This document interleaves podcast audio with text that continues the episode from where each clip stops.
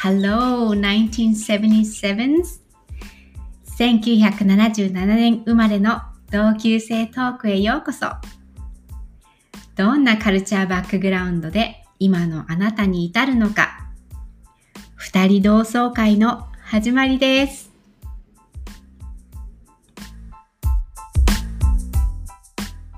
1977年の同窓会トーク今回のゲストは茅ヶ崎で、えー、巡るローウエストショップという量り売りの玄関ショップというのを運営しているすごいアイディアが豊かで楽しく地域密着型の活動をされているエリちゃんをお迎えしています。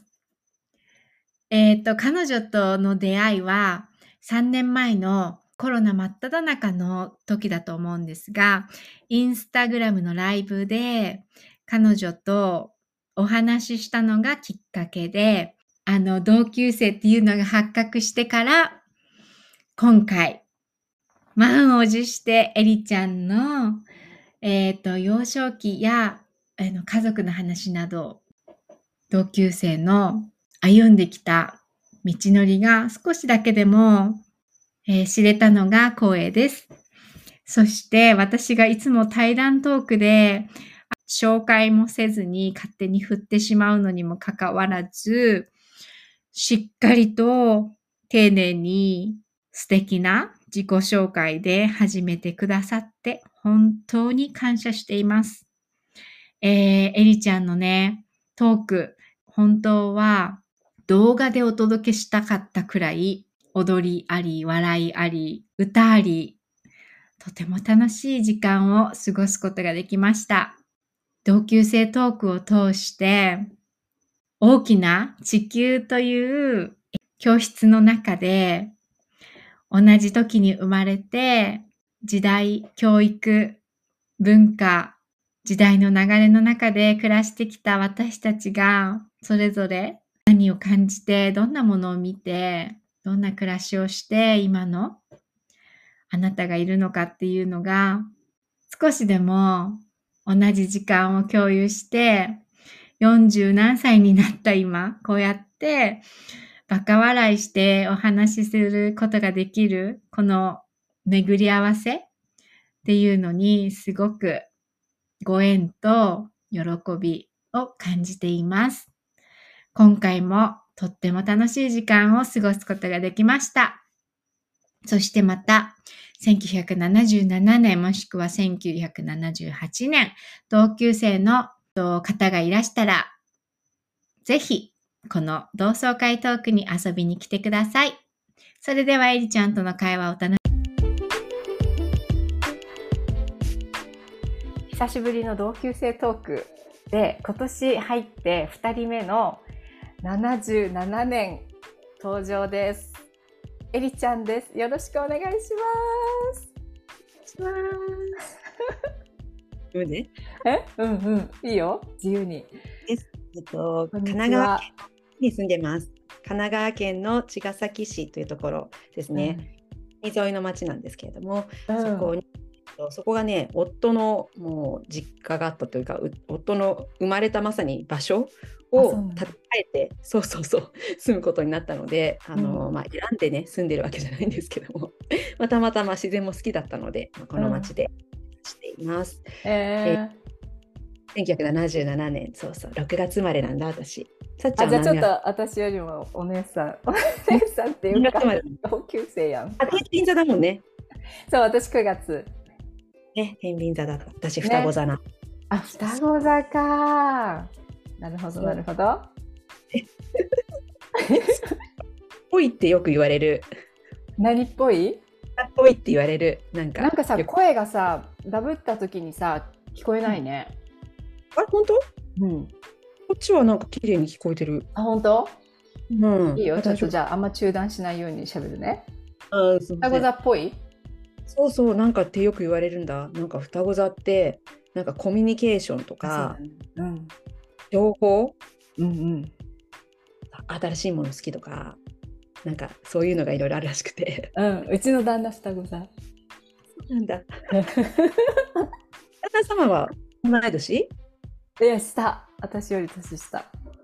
なんだ。えそうそう。で、そうだよ。エリちゃん、まあエリちゃんね。それで、じゃあ出身はどこなの？出身はね、生まれは東京の世田谷なんだけどそも、うなんだ。小学校上がるときに、あの、大船って言ってね、横浜と鎌倉の本当に間なんだけれども、うんう横ん、なんだけど市は、でも横浜出身って言いづらいような、本当に鎌倉寄りのところ。鎌倉よりか。なんかねえいいとこのお育ちでって感じだね。聞くところによると。場所だけ。ねそう、普通のね、そうそうそう、サラリーマンの娘だったね。え、で、何人兄弟？長女？長女だよ。長女っぽいもんね。いるからね。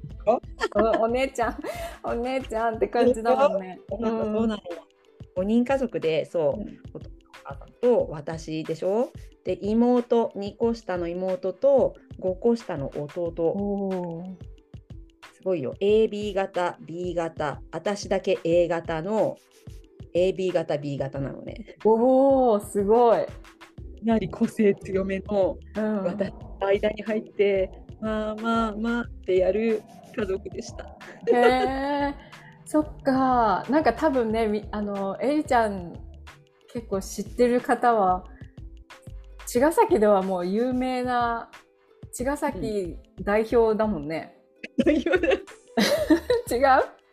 広報広報じゃないしないしないみたいな。広報係じゃなかった？茅ヶ崎の？環境広報みたいな。去年でしょあ、自称 自称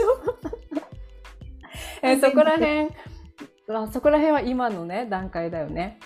だから、そうそうそうそのだから私はあの同級生トークはとりあえず私たちあの想像するに同じさ教室にいたわけじゃん。うんうんうん。ね、面白い、ね。そのうんが、まあ、地域は違えどあのん。77年に生まれて同じ教室にいたであろう子子が 元の旧姓知らないけどエリちゃんが山崎。さん？山崎さん。山崎さん。じゃあ後ろの方じゃんね名前。私宮坂宮坂だから結構近いよね 席。席近い。近め近め。だよね。そうそう、だからさ、そう、友達になってたであろう、ね、子が、どうやってそれから何十年も、あの、結婚したり、子供産んだりしながら、え、こんなな、なんか、な40何歳になって、会ったらどうなってるんだろうっていうのをさ、やっぱ聞きたいわけ。基本。ね面白い。そうそうそでさっきも考えたんだけど、う。うん。友達ってさ別にね年齢関係ないはかん全然関係ないけどもやっぱ同級生って同じ時間生きてきてるからうん。ねそういう人が今どういう現在地どういうことやっててとかやっぱりちょっと興味あるよね。うん。うんうん。さっちゃんの聞いてみたいどうどこでどうして今ハワイでそういうことしてんだろうみたいな。本当だよね。うん、すごい興味ある。本当だよね、もうだからそういうなんか同級生のつながりが本当なんか面白い面白いっていうか好きだからそうそう山崎さんが、ま、高沢さんですか？今高沢になりました。高沢さん、うんん。はい。ねまあなんかだからそのこう工程をうん。ギュッと詰めて聞けるところまで聞きたいんですよよろしくお願いしますあありがとうございます。よろしくお願ね、なんかいします。長女で生まれてなんかお父さんが、あのインスタグラムでちょこちょこ見るからにお父さんがなんかキーパーソンな気がするんだけど。そうなんですよ。うんやった お父さんに乗っ取られちゃうけど お父さんの話題で終わっちゃったりして。あっちゃいますね。それで本当1時間話せるぐらい本当に熱もある人。さっちゃんちお父さんの存在どうでした？時代ってことタイムあのサラリーマンみたいなそう。自己主張全くしないお父さんだから。へえ。うんそうなんだ。うん、なんか主張強そうだもんね。めちゃくちゃお父さん AB か。うんうんうん。で、うんなんか結構いろいろ連れ回ってたわけ？ちっちゃい時から山登りだなんだって。なの。もうとにかくお父さんがもうよくある昭和の家かな？わかんないけど、もうお父さんたいですよ。そうだからそれにみんな従うみたいな感じででそのお父さんの一番好きなことがやっぱアウトドアの山登りだったんだよね。うん、あもう週末は必ず山登りに行かなきゃいけないかったんですよ。出身どこなの？お父さん山系なの？東京なの。あそうなんだ登山部かなんか？若い時。とかからもう一人で山登りにあの行っちゃうようなそうなんかとにかく小学生幼稚園中学生の時からなぜなぜか山にお兄さんの影響らしいんだけども店られていてで、まあ、ずっと一人で登ってきたと。北アルプスと。そうそうそうそうめちゃめちゃ詳しいしそう本当にそういう経験がある中、まあ、結婚しました。うん、でうちの母も多分すっごい大好きなわけじゃないけどまあそういう人だから一緒に2人で行くようになった、うんうんうん、で子供が生まれたから当然もう歩けるようになったら 3000m 級の山行きますよみたいな。うん、そうそうそう3026メートルの山にいつも登ったんだけどそこにも2歳とか3歳の時からうちの家族は全員子供たち連れて行かれる。激しいね。メートルじゃないじゃん。メートルじゃ規模が。よそんでもそういう一応熱高い山だから靴とかもちゃんと、うんうんうんうん、ラマンって日本の古いあの靴あるんだけど登山用の。それをみんなで返して、うん、こんぐらいの本当10 15センチぐらいとかからあるんだけどアウトドアって今いろんなグッズあるけど、うん。うん、当時そんなにガチで登山とかやってる友達とか知り合い、うん、そうだね。結構ダサい系だったからね当時当時。登山とか。ねガチな人しかやらないみたいなさ今みたいに誰に誰でもやれるって感じじゃなかったんだよね、うんうん、アウトドアっていうかワードなかったよね。なかったなかった。ね、そうそうながちな感じ。えじゃあもうお父さん嫌だとか思春期で嫌だとかもうそんなのもなし？意見はなし？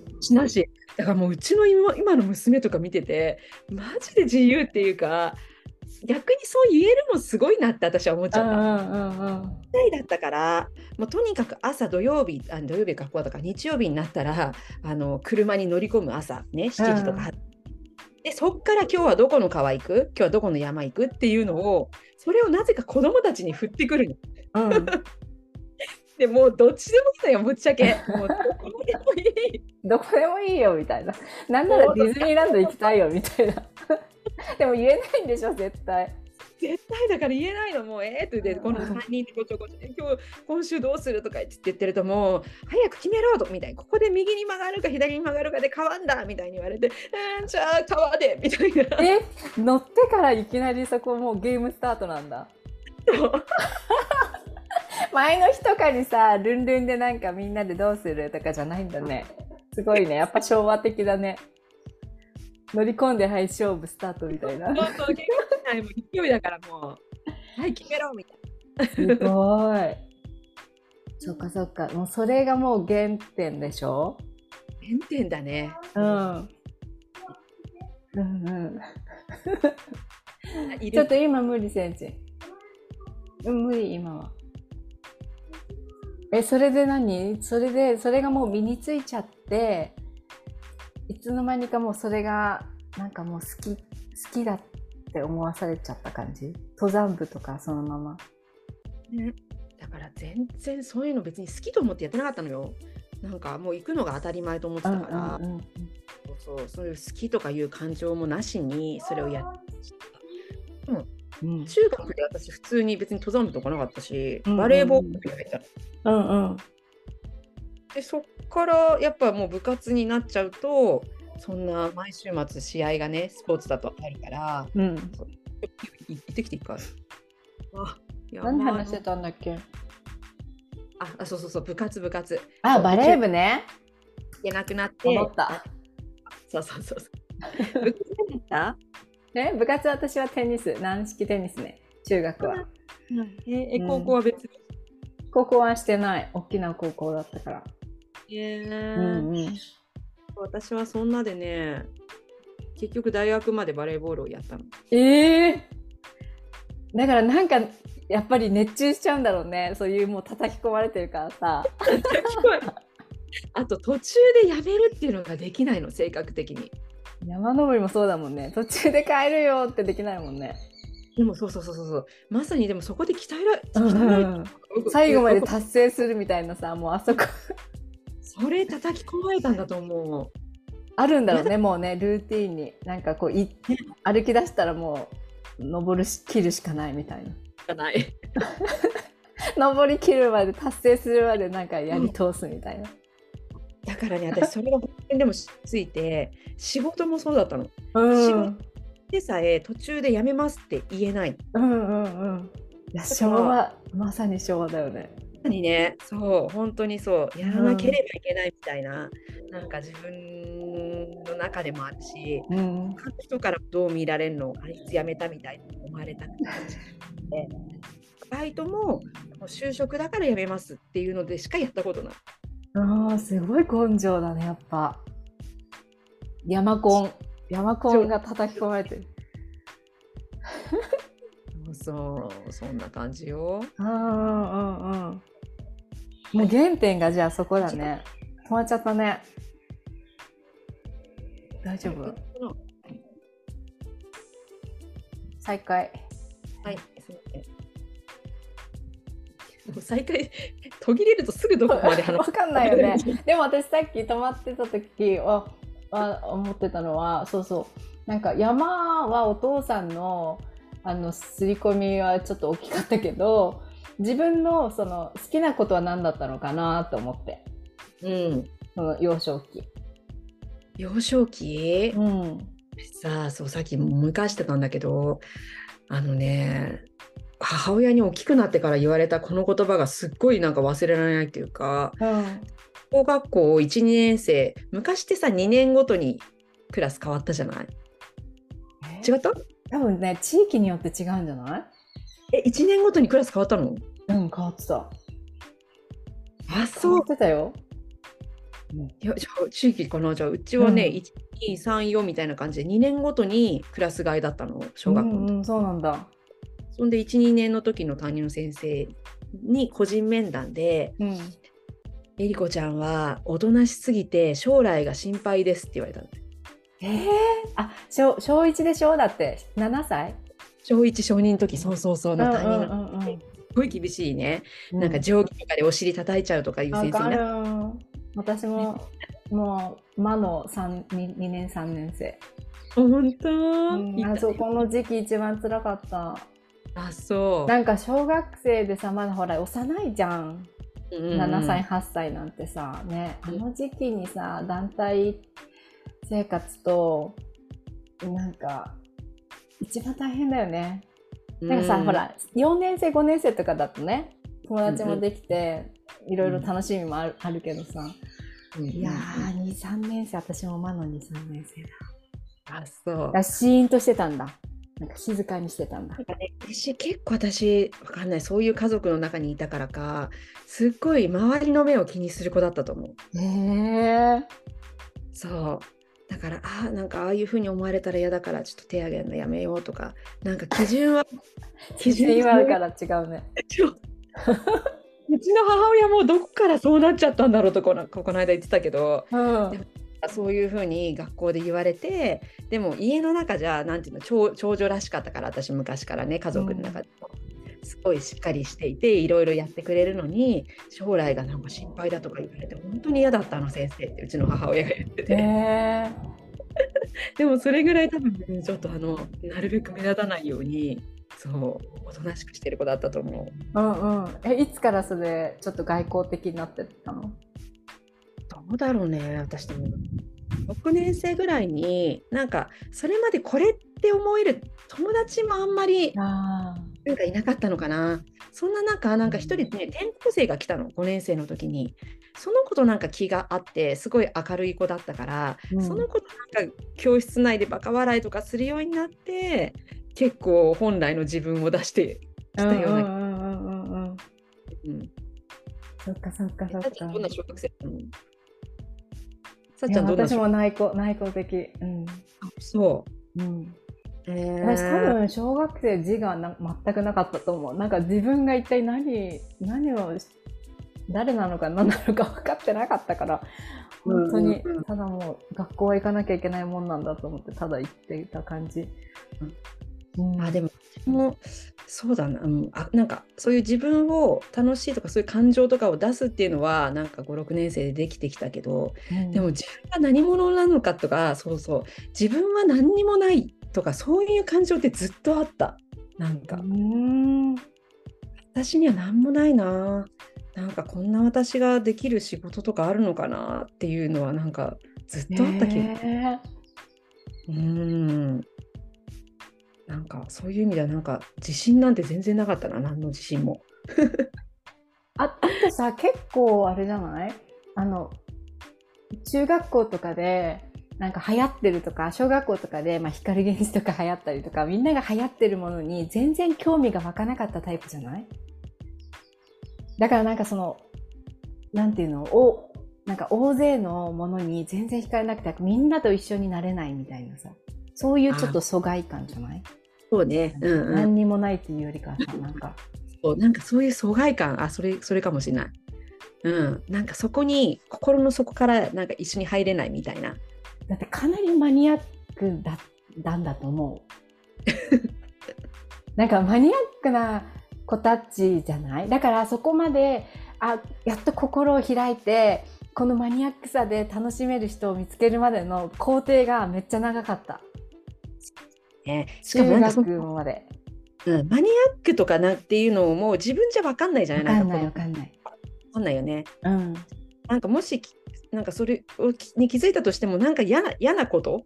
なんかそれってあんまり良くないことってなんか隠してた？みんなが好きなものがどうも全然反応しないみたいな。なんかスピッツとかも全然わかんないみたいな。みんなすごい盛り上がってるのになんでこれに全然盛り上がれないんだろうなっていうなんかもう。一面あるかもね。うん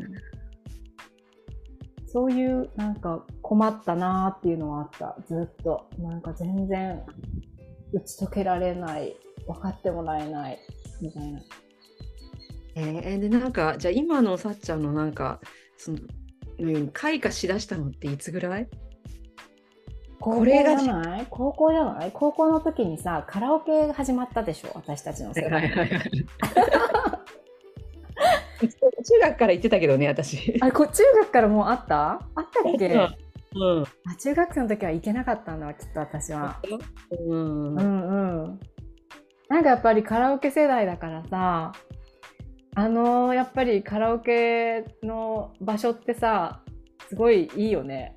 発声 発声っていうかさなんか。あ開放的になるよね。うんうん、うん、何歌ってた？何中学で行って何歌ってたの？中学で行ってね何中学生からカラオケ行くってすごいね。お小遣いもらっていくの？そうだったと思う。しかもなんか中学校に1個だけ公衆電話があったんだけど、うん、そこでこっそりあの予約の電話とかして今日の今日の4時から1時間お願いしますとか言って。えー、一人で？あ、違う違う違う違う、それはなんか部活の友達とかと言ってたんだけど、うんうんうんうん。言ってた、何歌ってたんだろうね、中学生の時って。えー、ちょっと思い出すまだだってこんな、こんな、あれ？デジタルじゃない時代？中学生だったら。なんかガチャンガチャンみたいな、なんか、ああいうあデジタルこういうなんかカセットとかじゃないよもう。本当？なんか昔のさ民宿とか行ってさ。あった民宿とか行くとさねなんか会場でさカラオケマシンがあってさなんかそんなレーザーディスクみたいなやつがあれだったよね。昔って。やばくない？すごい大きいレーザーディスクみたいなんで。カラオケはもう、あの、ピッピッピってなんか入れるやつ。本当？本当そうだよね、そうだよね。すごいレコード探すの大変じゃない？何歌ってたんだろう？思い出して。中学生の時初めてカラオケで歌った歌。ね小学生の時にそのそそういえば開花したのもそれが一つかもしれないんだけれども、うん、なんか友達と一緒に「これ知ってるかな？うちらってさおにゃんこちょっと世代外れ、うんうんうん。ちょっと違うよね。ちょっとね、お姉さんたちじゃない、うんうんうん、その月に来たああいうグループ知ってる？リボン？やば。リボン。誰？え？そうそう、乙女塾でしょ。乙女塾。リボンと、あとね、もう一もう一つ有名なのいたの知ってる？誰だっけ？え、有名なの？リボンよりも有名なのなんかあったっけ？言ってしまうとリボンがの前に出て出出てきたのが、うんココってあ、ココ？え、誰だっけそれ？女優さんだよね、今ね。え、誰？誰がいたんだっけココって？いるのが三浦理恵子。あ、はいはいはいはい。あ私リボンの方が好きだったんだわ、きっと。こあんまりその前の方、今日、あんまり覚えてない。誰も知らないでしょ。なんだっけリボンの歌。愛してな。カラオケ始まっちゃった。エリコ、カラオケ始まっちゃった。てかもうこれだ誰が知ってんのやばいでしょやっぱりね、この話大丈夫？ちょっと。だってもういいんじゃない？ピンポイントだからさ でも同級生だったら絶対つぼると思うけど。だって見てたもんねみんなね。みんなは見てないと思うけど。あーウケるんだけど。そうそうそう。ね、あのあの時代の女子のアイドルって言ったら、うん。そう意外とそその辺のね人たちだったんだけどそうだよ。いうメンバー、うん。メンバーで曲？アイドルの真似をクラスの5人でやってたのよ。やってたの？アイドルグループ。そう。やだすごいじゃんまなんだっけな ちょっと踊ってるけどこれポッドキャストっていうやつなの。あの映像映ってないんだ。ごめんね。今ね一生懸命振り付けを踊ってくれてます。皆さんにご説明すると。知ってるかな？イコールロマンス。衝撃的なデビュー曲だったら知らないよね。えー、知らない。そっちにはあんまり行かなかった。半分不思議はしてる。あ知ってる。半分不思議でしょ意地悪って。知ってる。あれほんと今聞くとさめっちゃ下手だよね。あそれを真似してたのね、真似してもうクラスの前でいつも踊って、うん。で締めなんか卒業パーティーみたいなのも全学年の前でステージで踊ったりとかしえてたりすごいじゃん。その辺からちょっと自分出し始めたかもしれない。えー、すごい快感カラオケと、快うん、アイドル世代。そうそう。そういうの歌ってたかも最初中学の時。あじゃあアイドルのなんか自分の中のこうなんかなんていうの？インスパイアアイドルはそのグループだったんだ。こここだ。ねここ。もうこの子ね。ちょっともう一回 YouTube で見るわ。そうそううんそこからじゃあちょっと社交的なあれが出てきたんだね。あ双子座のもう一人の方が出てきたのかな。か。そうかもしれないね。うん。えでどうしたの？そういうなんか歌とかダンスの。え？そのスキルは。それで終わり？それ はあれだけど、えー。今もそう原点だったのかわかんないけどすごい好き。だからなんか歌ったり踊ったりするの。いや全然平気なんだそうだだからダンス習いたいと思ってる。運動不足をなんかトレーニングで解消するよりダンスで解消したいって最近思ってる。へえなんか昭和のダンスクラスやってほしいよね。なんかこの間 10年ぶりくらいにさハワイのカラオケ行ったのね、友達と。そうそこでさなんか中森明菜のさ歌歌ったらさいやもうやばいくらいにさやっぱ振り付けがもう身についちゃってるんだよね。えタトゥー？え何何？何の歌？えデザイアあデザインなんかこういうあの振り付けわかる？明菜ちゃんの。あれがやっぱりね出ちゃうんだよ。友達ももうね完璧に踊っちゃってて隣ですごいね掛け声入れちゃうんでしょ？そうそうそうそう。なんかああいうのってやっぱ体に染み込んでるよね。だからさ今の今風のやっぱダンスってさ全然体に染み込んでないからさなんかわかんないよね。踊りが踊りが、うん、昭和的だもんね。あのウィンとかさ。あんな感じだからね私たちの。原点は。あウィンクも好きだった私ね人気だったよね。ねでも歌ったかもねから。え、うん、えでそういうなんかバンドとかはしてなかったの？昨日してなかった。あーうん本当にバレーボールしかしてなかった学生。あバレーボールかずっとそうそうそう。へえ、大学までバレーボールしてたんだね。しかもなんか、あの部活には入らないようなガチな人たち、全国大会に行ってる人たちが入ってるサークルに入っちゃって、もうさすがにちょっとね、2年ぐらいでもう行かなくなっちゃった。え、大学はそもそも何学部で入ったの？何をしに？何を、バレエしに？バレエ、バレエの、あの、何？バレエで入った？普通に普通に文学部、文学部の英米文学科だったんだけど。えー？そう英語は好きだったの。そうなんか私のもまたなんかそういうターニングポイントがあるとしたら17歳の時に初めてホームステイしたのは結構私大きかったのね。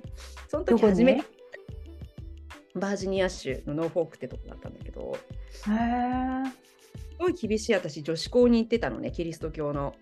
うん、そこで、あのー、まあ、ある希望の人数の人だけ行けるプログラムがあって、うん、それが高2のに行けるっていうやつだったんだよね。でそこで行ったのがやっぱりそういう学校だからみんなどの家庭もあのキリスト教のクリスチャンの家に、えー、みたいな感じで、うんうん、厳格なクリスチャンの家庭だったのね。でそこで単にねあのアメリカの生活を体験するってだけでもカルチャーショックだったけれども、うんうん、そういうクリスチャンの人たちの生活がすごかったの。日々のお祈り、まあ、学校でも毎日やってたけどそれとは違う生活に染み込んでそうあの例えば電気とか行っても、えー、たまにほら手つないで祈っちゃう人とかいない？ああいるいるいる。うんうんうん。そういうのとかをもう初めてのアメリカでなんか体験してで教会も一緒に通って洗礼の時に泣いて倒れちゃう人もいたりとかすごいなんか私にとってはいろんな意味でカルチャーショックだったのね。すごいねそれ。そう多分あのなかなかそういうあの普通のアメリカンよりも結構ねあのキリスト教の色が濃い家庭に行ったんだと思うんだけどもすごいだからここであこんな世界もあるのみたいななんかそこですごいびっくりしてそっから一人旅をするっていう流れになってったんだと思う。へえ。アメリカを一人旅？そうそうそうそう。そこでもうすごい衝撃を受けてでもっと知りたいってなったのね日本以外のところを。で初めて行ったのがそのアメリカだったから、えーと、高校卒業してすぐに一人でもう一回行ったの、うん、同じか。うん、そう。そこでまたなんかねいろいろトラブルがあるじゃない？まさかの飛行機が違う空港に降り立つとかさ、バックパッカー？いわゆる。でもね一回その次の時はさすがにその家に泊まるってなってたから、うん、あのスーツケースで行ったけど そうそうそうそう。結構じゃあいろいろ旅したわけ？アメリカの中を。アメリカはねかなりいろんなとこに行った。うんうんうん、そうも縦断もねキャンプしながらしたし。一人で？それはね一人で行って現地でそういうことをしたい人が集まって、うんと一緒にするようなツアーっていうようなツアーでもないけどでもそういうなんか集まりがあって、うん、それに便乗してそうそうそう行ったりとかね。すごいじゃん。それ何歳の時？だから大学生の時？だから19から22とかまではもうばっかりしてたの。そのためにバイトして、うんうん、ちょっとだけして で夏休みと春休みに2ヶ月ずつぐらいアメリカに行くっていうのを何年もやってたの。えー、すごい。ねでもまあ、うん。うん、そういうところまではね結局行かなかったけど私の場合。うんうんうん、ね、でもいろんな場所に見たかったわけでしょ？うん、そう。ねであっちのやっぱそれこそまたもうその時にまたその自然の中に行く、うん、山登り、うん、的な山登りまでしなかったけど、まあ、トレッキング6時間7時間のトレッキングしたりとかそういうのであやっぱり私こういうの好きなんだなっていうのがその時に久しぶりだった中高中高ってほとんどしなかったから、うんうん、山のこと部活ばっかだったから、うん、そでまたねなんか思い出してそういうのが好きになったっていうのはあるかもしれない。うん、すごいね。で、なんかゆかりのある場所は一番どこなの？一番ここがいいわ、みたいな。心地いいわ、みたいな。え、アメリカの中で？うん。でも、さっちゃんが住んでたニューヨークうん、今の年で言ったら違うのかもしれないけどその二十歳20代前半とかでね何度か行ってやっぱニューヨーク結構衝撃だったかななんかこんな街あるんだみたいな。うん、でやっぱりその歌ったり踊ったりが好きだったっていうのもあって、が好きだったから。そうだ。ミュージカルも超好きじゃん。そうだからねもうその原点高校から来てんだ。あのあの踊り方初めて気づいた今。ブロード見るとここがつながるとは。初めて見た時はちょっと感動したよね。いや感動するよね。ニューヨークのブロードウェイは。本当に。うんうん。鳥肌立つよね。ね、うん、なんでニューヨークに住むことになったの？ニューヨークはもともとニュージャージーに派遣されたの。なんかベビーシッター、住み込みのベビーシッターの仕事で、なんか住み込みのベビーシッターっていうのが結構アメリカだとさ、いるじゃん、ベビーシッター、うん、何が。うん、それで海外からのあの語学も学びたくて生活もしたくてでもちょっとそういうベビーシッターの住み込みの何をしてお金を稼ぎながら1年半滞在できるっていうプログラムがあって、うん、そうそうそう。それで私もだからいろいろ高校とか大学はあの旅行はしてたけどいざ住んでみたいと思って、うん、そうそれでそのオペアプログオペアプログラムであの派遣されたのがニュージャージー州だったの。えー、あじゃあ日本の機関から派遣されたってこと？日本の視点みたいなところから、うん、でもオペア自体はもうドイツが一番多いのかな。ドイツ人フランス人、うん、アメアメリカっていうか日本人タイ人が同僚かな。結構、うん、で一斉にあの一回なんか集まってそこからみんないろんな州に散らばってって家々に。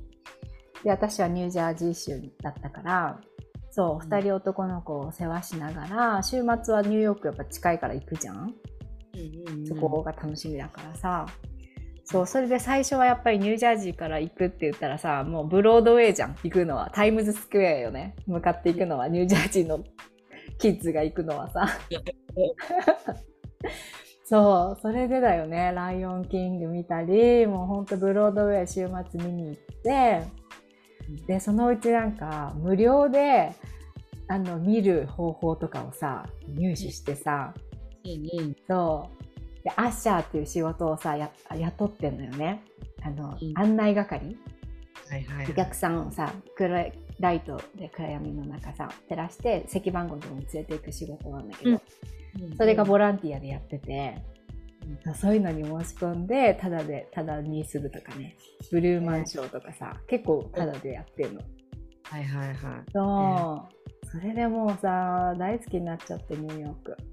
へうん。そう、それでまあビザを書き換えて、ニューヨークに帰ってきて、ニューヨークに暮らすっていう選択になった。へえニューヨークのどの辺に暮らしたの？家賃とかすごそうなんだけど。そうだよね。最初はね、そのニュージャージーの家に戻って、ホストの家に。で、うん、そこからなんかベビーシッターの仕事で引き抜かれて、ホワイトプレインズっていうニューヨーク州の上の方に行ったのね。うん、で、そこからその家がもうちょっとすごく地獄だったから、出ますって、この仕事もうやめますって言って、ブルックリンに一人で引っ越して、そうそこからまあ、出会いが出会いがあって、マンハッタンの中で暮らしてた。いろいろな場所で。チャイナタウンにもいたし、えー、うん、ハーレムさ最後はハーレムに暮らしてハワイとで。うん、そうもう楽しいよね。もう本当20代とかはニューヨーク本当に行ったら本当にいいよね。うん、うん、人生がなんか豊かだよね。楽しい。うん、うん、うんこんな世界もあるのかみたいなのをねそうすごいいろいろ知れてその後の、うん、なんか考え方とかさやりたいことにつながったりするよね。うん。それでどうなったの？その旅行をしてアメリカ旅行をして。そこから結構いろんな買い付けとかもってこと？アンティークの。ここにはつなが社会人になってから アンティークにはまりだしたのは20代半ばかな社会人になってから。へえ。自由が丘で働いてた時があってそこであの街がまた楽しくてもうお昼休憩をご飯をもう10分ぐらいで食べて残りの50分雑貨屋とかアンティークショップ巡りみたいなの毎日やってたのね。へえ。仕事自体もそういう雑貨系だったの？じゃあ仕事はあの大学卒業して新卒でそれこそあの英語を提供する ECC って会社に入ったの。へえ。それの、まあ、教えるとかじゃなくて本社の経営運営の方ね。へえ。あ英語を生かしてね。うん、でも英語も、まあ、多少使ったけどでもそうじゃなくて本当にあの学校運営とかの方だから、うん、どういうふうにして生徒さん集めるかとかそういう集客関係のこととか売上関係のこととかそっちがメインだったね。そう、うん、でもあの来る人来る人お客さんはみんなあの海外に暮らしたいとか海外から帰ってきて英語力キープしたいとか、うん、なんかそういう人たちの対応するのがまあなんか私その頃はもうコミュニケーション好きになってたから そういうのとか好きそうだなと思ってそうそうそう。でそこに就職して、うん、でさっきのもう辞められないから私入ったら、うん、16年間働いたの。16年？そうつい数年前までよ。すごくない？えもう新卒で入ってもうそのままもうまっすぐに下向きに素直に。ぐらいそう。すごい。めっちゃ素直だね。素直だしなんだろうな。もう考え方の根底として、うん、やっぱねみんなそうなんか親の影響ってなんかすごいよ。もちろんもちろんあるよね。それがほとんどだよ。そうでしょう、うん、でその時ってやっぱり超氷河期じゃなかった？うちらの就職。私就職活動さえもしてない人だから。何も言えない。そっか。分かんないの。超氷河期と言われていた時代ね。私たちのね、うん、だから本当にもう正社員で雇ってもらえたらもうどこでもラッキーぐらいな感じだったんだよね。みんなもう10社も受けてみたいな。うんうん、そうところでそうそう私がまあたまたまやりたい分野のところであの取ってもらえたからじゃあそこに入る。で入ったからにはもう辞めてしまったら職がまた正社員で取ってもらえるか分かんないっていう私の思いもあったし、うん、親もなんかもう1回入ったらずっとそこでもうやっていくのが、もう安定がもう大事みたいな、そういう考え方があったから、なんか私としてもやめられないし一、うん、回入ってしまった以上性格上ねどんどん昇格したかったの。うん。向上心はあるわけね。うんうん、変なね給料も上げたいし同期の誰よりも早くもう昇格したいみたいな。で成績でも全国トップ取りたいとかね、そういうのがもうムクムクきちゃってでもうやめられず、うん、没頭しすぎて倒れ、でそう30歳でね倒れたの私駅で。やばい。はいの本当に働きすぎて毎日終電みたいな感じで。その時もう結婚してるの？してないの。あまだしてない時ね。その時に息で息ができなくなってでぶっ倒れて救急車で運ばれたのがそれが最最初ね、うん、もうそんななんだろう。すぐ治ると思ってたらそれが結局そこから私13年治んなかったの何が治んなかったの？結局自律神経失調症みたいになったので何かすごい頑張りすぎるとすぐに息ができなくなる。あパニック障害みたいな感じになって。そうそうそう。で頻脈みたいにすっごい脈を感じて不安になっちゃったりっていうのが43歳まであったの。ええ今こんなにしてるけど。うんうんうんうんうん。だからもう30でそれ初めてなったでしょ？で32で結2で結婚したんだけど、うん、その結婚式もあそうよあのオアフ島でしたんだけどえー、すごいその時ももういざとなったのトンプとかをあの近くに持っておいてあこれ私この結婚式乗り越えられるかなみたいな。えー、で何？どう。いうタイミングでそれは発作になっちゃうの？本当にね、としては分かんないの。あ突然やば、たってなるんだけど多分そういう緊張したりとかっていう時なのかな。あんまり自分として意識してないんだよ、してないんだけど勝手にそういうふうに体が反応しちゃうんだよねそういう時に。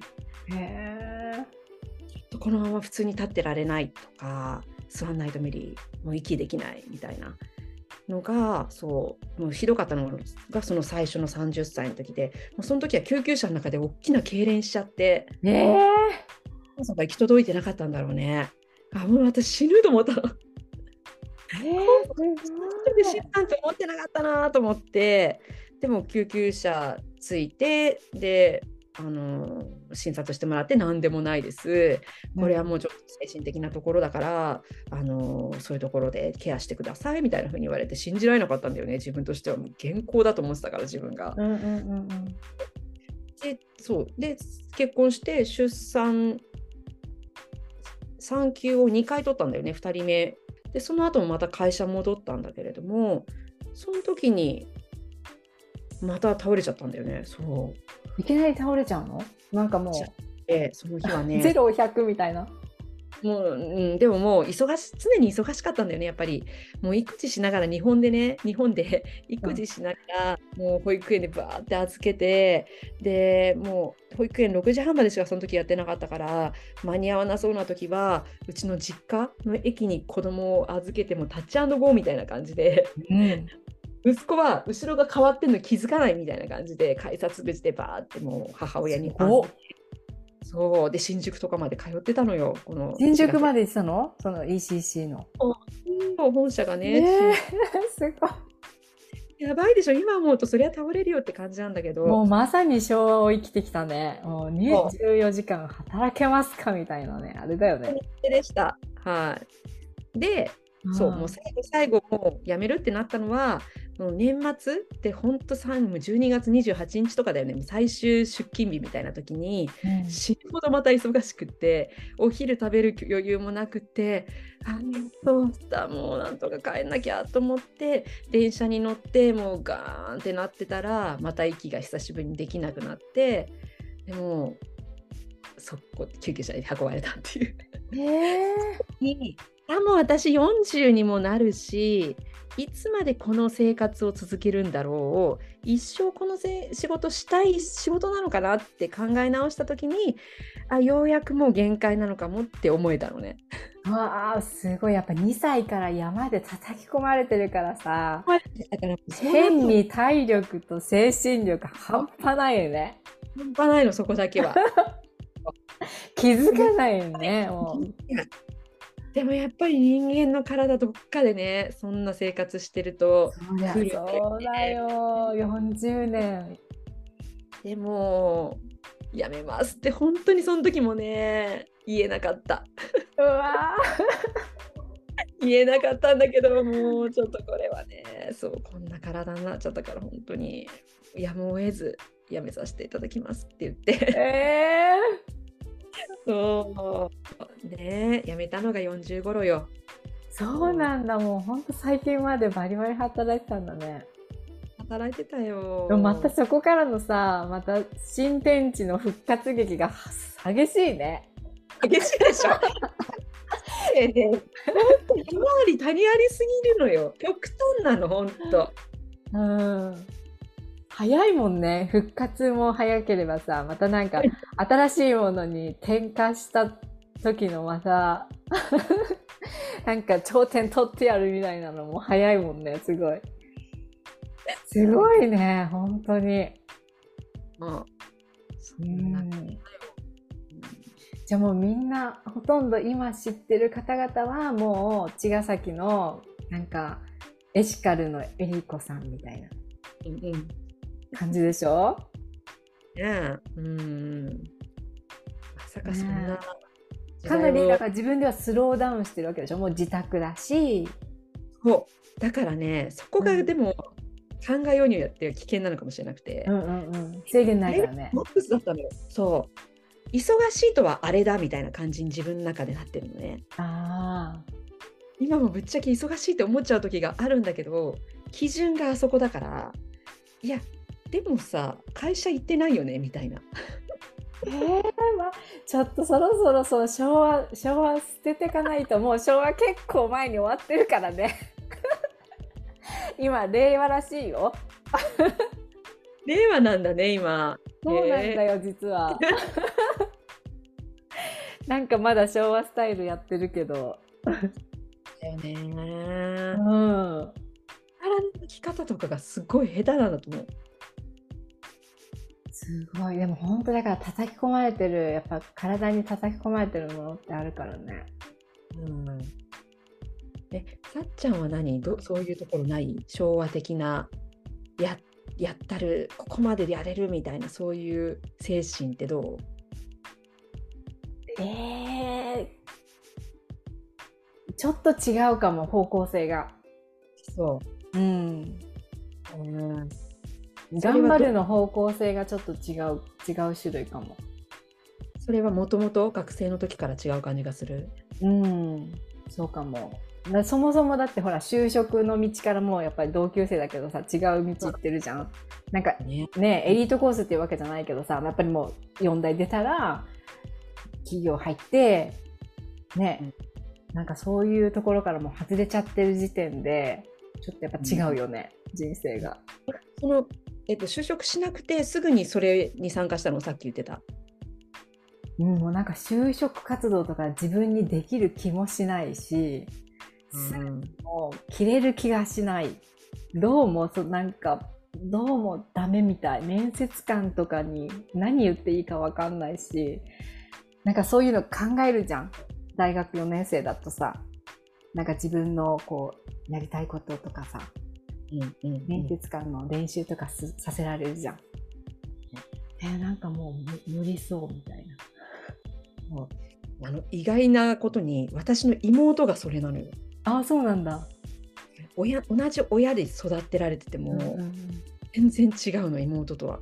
妹も結局もうスーツも着たくないから、うん就職活動しようかなってとこまでやってたけどでも結局ちゃんと正社員としてもあの働くとかそういう考えにはならなくて、うんうんうん。うんうん。そうだね。性格と、うん、自分のなんかやっぱりそういう決めてきたさいなんていうか見つけたい生き方みたいなのをさやっぱり挑戦的にさ挑んでいくからさ。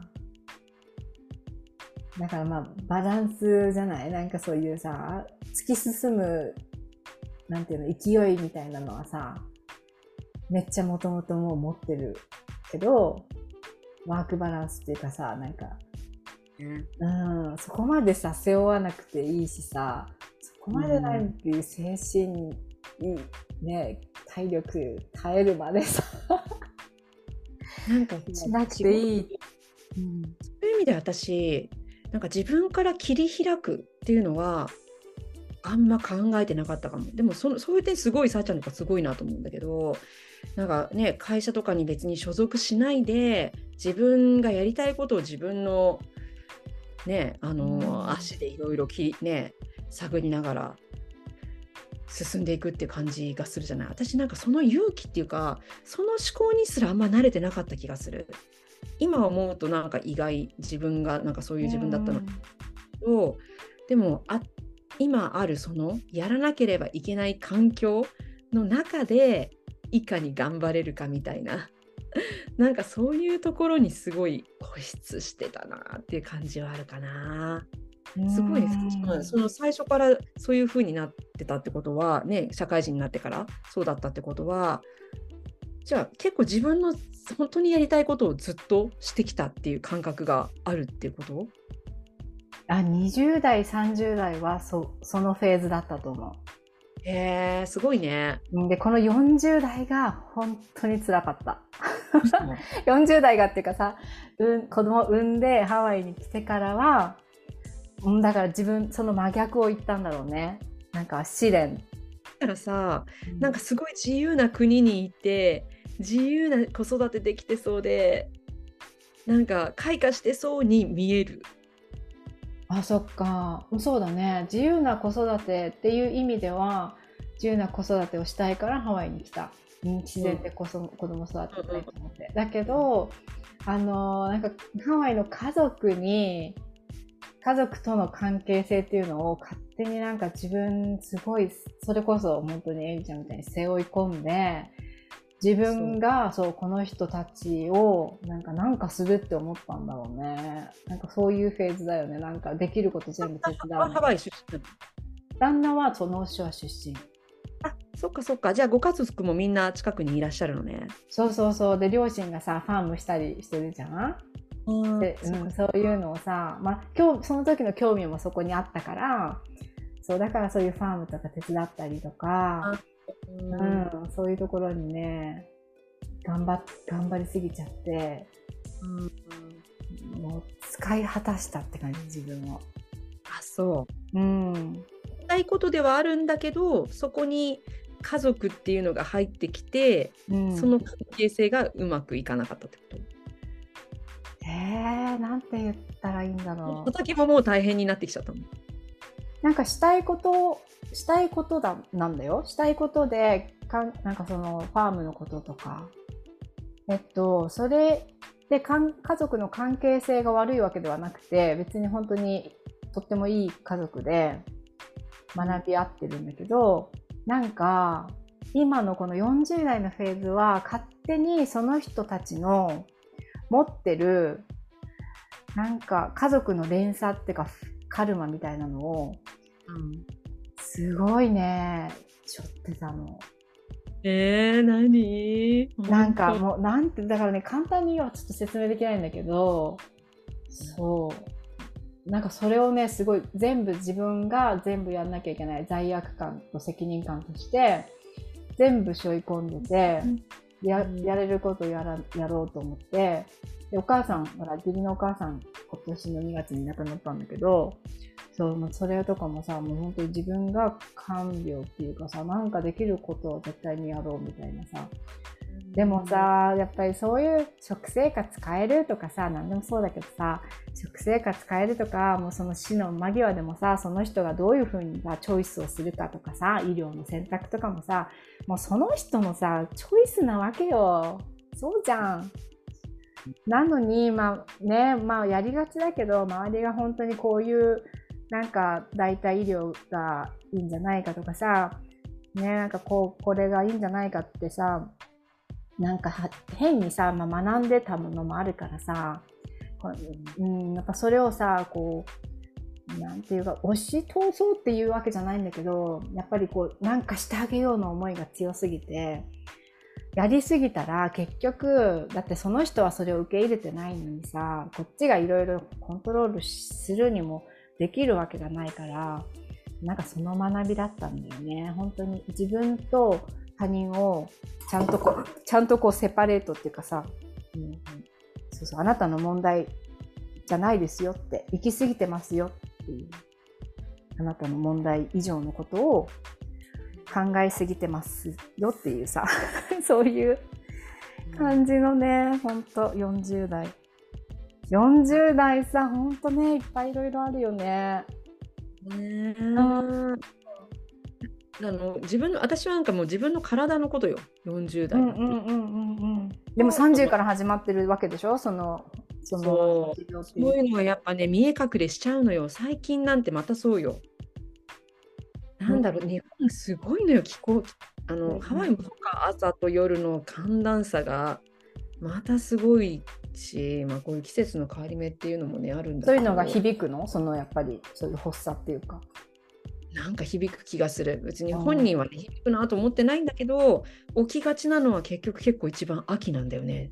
そう秋によく起きちゃう。え体調の変化は感じない ?40 代になってあんまり体調の変化ね。まあ白髪老眼。この間日本に帰って同級生と集まったらみんななんかさみんな体がどこがどうっていう話しかしてない これで話題が終わっていくんだねみたいな。どこがどうっていう話しかしてないじゃんみたいな まあ子供もまだちっちゃいもんね。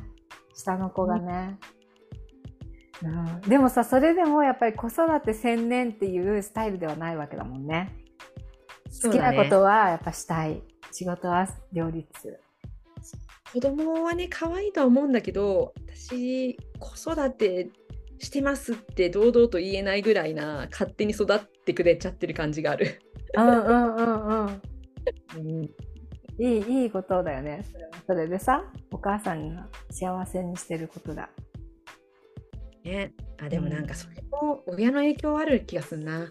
もう母親はなんか自分がやりたいことやるっていうよりかは生活を支えるためにこの仕事をやってみたいな。でお母さんまた今日も仕事行かなきゃみたいなまあ自分のね30代とかもそうだったかもしれないけど、まあ、そうを、まあ、間近で見てきたからなんかお母さんがね楽しそうに好きなことやってるお母さんでいてほしいだよね。うんうん、そう。健在だけどそう。だからなんかお母さんが楽しいことやってほしいなっていう思いはなんかあるよねずっと。うん。ね、そうだよね。やっぱ子供はさ本当にお母さんが幸せそうなことがもう一番だからね。うん、分かっときながら私こんなこと言っちゃってるとか思うんだけどね最近。自分もこんなこと言われたら嫌だったなってこともつい言っちゃうんだよな。子供に、うん、特にもうなんか中学生とかになってくると子供に私が母親から言われて嫌だったなって思うこともなんか言っちゃってる自分にたまに気づくってこと。えその子育てなんてそうじゃん。もうさ本当にさもうさてなんていうの？びっくりするほどさ口からさお母さんから言われて嫌だったことが出てくるよね。そう？よ。子育てってそうそれの気づきじゃない？あお母さんから言われて嫌だったのを自分で言ってるわっていう。すごいねその捉え方。えー、それだよもう本当に。本当そうだよね。そう。でなんか私はあの息子がさ息子が本当にだから自分自己主張が激しいのねで私はさ自己主張ができなかった子供じゃない？で息子がもう自己主張もう満載な子供なの、で、なんか何でももう欲しいものとか、なんかやりたいこととかすぐ主張してくるのね。で、さっきみたいにさ、なんか、あの、ポケモンやりたいとか言ったらもうずっと言ってんの。ポケモン貸して、ポケモン貸してってずっと言ってんのね。で、私がもうちっちゃい、もうちょっとちっちゃい時に、もうしつこいよとか言って、言ったら、お母さんがしつこいとか言い出して。で、なんか、私がしつこいみたいな。でもまあ私もだから貸さない貸さないって言ってあっちにとってはしつこいじゃん。なんかしつこいゲームしてんのもバカバカしいからそうだから結構もう子供が教えてくれてる。すごいね教えてくれてるってそうだねその考え方。そういう言い方しかできないの？とか言うとお母さんだってしてるじゃん。そうそうそう。もう固まるよね。なんて返そうみたいな。もうちゃんと見てるからね。もう本当子育てってさ、もう本当それ、自分のなんか、ひな形こう、ペタペタさせられてさ、嫌だったあのパターンをさ、見せられるよね。本当だね。ね3人もいるとね、すごいね。多方面から出てくるね。やばい本当に次から次に何だったらもう重ねてあのかぶせて話しかけてくるから出てきちゃうともう自分の時間はもうほぼ皆無ね。いやすごいよ本当だけどそれでもやってることが。いやいやそうだね。でもまあ好きなことはでも十分にやれてる感じだよね。そうだね。なんか。すごいよね。活動が。うちのなんか、ま、親戚の話になっちゃうけどうちの家族ってなんかすっごい短命か長寿かのまたこれもあのすごい差があって、うん、そうなんかねいとことか49歳で脳梗塞で亡くなっちゃったりとかしたの数年前に、うんうん、あそういうのをちょっとね間近に見てるとやっぱり時間ってすごい有限でで私ももしかしたら同じ血が流同じっていうかねあの、うんうん、一部血が流れていてそんな40代で何かあるかもしれないって思いがなんかずっとあるのね。あそうなんだそうまあ健康でいたいけど平均寿命,、寿命までは行きたいけどでもなんかその平均寿命もさなんかこれってどこを目指し目指す必要はないんだけど どこそういうパターンだね。何書いてんだろうみたいなさ、うん例えばさやりたいこともそうだし老後の資金とかもそうだしそんなのさ誰にも当然わかんないうんことに関してなんかああだこうだ。ねあそこまで。80まであと何十年あるからこの年でこれやってとかそういうのってなんかちょっとすごいナンセンスだなと思っていて。うん。そう。あいつ本当にこの命が終わるかわかんないから とりあえずやりたいことは今やりたいしうん生きは行きたいみたいなのを超ベースに考えてうんやってるからいろいろ手出してどちらかってるんだと思う。うんうんそうだよね。やりたいだもうほんと双子座っぽいよね。なんかわかんないけど。ないよ。もうさ、うん、やりたいことはいっぱいあってなんか活動のさ、そういうなんか未来像もさすごいじゃん。でも基本ほんと体だからね。そう。そうなんだよ。もうね40後半から50もめっちゃ体ベースだよね、そうだようね。ん、体も自己管理。メね。に自分をどれだけ喜ばせるか。そのなんか使命みたいなさ喜びの他に、うんうんうんうん。ね。うん、もう深呼吸とさ。なんかやっぱさそういうさストレスのさパニック障害とかさそういうパターンのやつってさやっぱ呼吸が浅いわけじゃん。うん、だからもうねトイレ3人も子供いるからさでさ自宅で仕事だからさもうトイレ入った時ぐらいはさもうさそうだね。そう3倍ぐらい時間かけてあるじゃない？それぐらいしかお母さんが一人になる空間が今やないのかもしれない。ね。うんうん。ねえ。そそれとかお風呂であのココを歌うとか。ここで。練習するの お風呂場で。全身鏡あるから踊っちゃうかなお風呂の中で。うん。やばいお母さん。ねえほんとそうだよね。体本当に。一番大切にしていかないとね。なんかそれそうじゃないとさその10年20年のさ今後の楽しみがうん。うん、十分に楽しめないと困るから。特にね2歳から鍛えられてるからね やばいよ本当に。自分の自分がちゃんとコントロールしていかないと。うん勝手になっちゃうからね。自分なんだ、勝手にそういう思考になって勝手に行動しちゃうから。勝手に山作ってね。毎日山登りして。今日はここに登るぞ。そうそうそう本当にそれよまさ。にねえ不思議だよね。なんかそういうさもう身に身についたさお父さんからのさそういう体力と精神力もあればさやっぱりそうやってなんか楽し楽しさをさお父さんからももらってるわけじゃん。山登りとか自然の。うんうんうんうん。バランスだね。本当に。うん。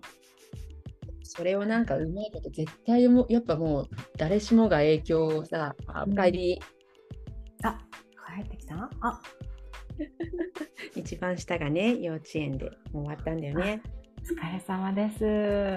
今日のお仕事。そうそうそう親の影響はさ切っても切り離せないからさ。ね。いういいといいところっていうのかな。をうまくね伝承して、うんうんうん。ね、いけたらいいよね。うん、うん、なんかなんかでもソーシャルで見る限り旦那さんめっちゃいいバランスをとってくれてそう。そうね。うん。なんかあんまりその昭和のお父さんっていうのを受け継いでなさそうな。あそうね。う。うんん。感じかも。うん。ね。いいよね。そう私も結婚したいなって思う人の一人になんかそういうちょっともう手のかかる家族だったから、うん。その家族とも仲良くできる男性っていうのがなんかずっとあって。うん。そういう人だといいなと思ってたんだよね。そう。その部分はだいぶねあの人そうあのクリアしてると思う。へえ。でもううちの実家とか泊まれちゃうのよ。仲良しなんだ。そうそうそう。うちの実家の方がちょっと上りにあるからあの電車がなくなっちゃったりとかした時じゃあもう実家に泊まってきなよとか言ったらうーんとか言ってもう最近はそんなね夜夜中まで働くこと、そうそれで実家泊まったりとか普通にできちゃう人へえ素敵ねうん、なんかまつねゆくゆくはだ旦那さんっていうかだ男性の同級生のあり方も聞いてみたい。ああ面白いね。あでもこの間話してたの同級生じゃなかった？あの今ニューヨークに住んでいる。あそうだね雄一郎さんね。ね面白かったあの話も。そうだね。うん、あそうだよね。ちょうど茅ヶ崎のねサザンオールスターズでもうまさにあれだもんねエリちゃんが住んでるところが。彼も選手だったから。うんうねそうだよね。うん、それでつながってきて。ね、あとねなんかもっとさアメリカの旅の話とかもまた聞けたら嬉しいけどちょっとこの録音はここら辺でかかりすぎるよ、ね、かな。長くなっちゃう。ずっと話したられるからね。今日のなんか、ハワイのこともっと聞きたかったわ。ハワイの暮らしとか。さっちゃんのハワイストーリー聞いてみたかったわ。またの機会に何かまたの機会にね、ちょっとエリッコさんのあの今のその活動がさ、なんで始まったのかとかもね、聞きたかったんだけど、全然たどり着かなかったね。全然たどり着かなかった。うん、ありがとうね、忙しい中。はい、こちらこそありがとうございます。ちょっとじゃあ、ありがとうございます。録画をと一旦停止させていただきます。えりこさんに来ていただきました。ありがとうございました。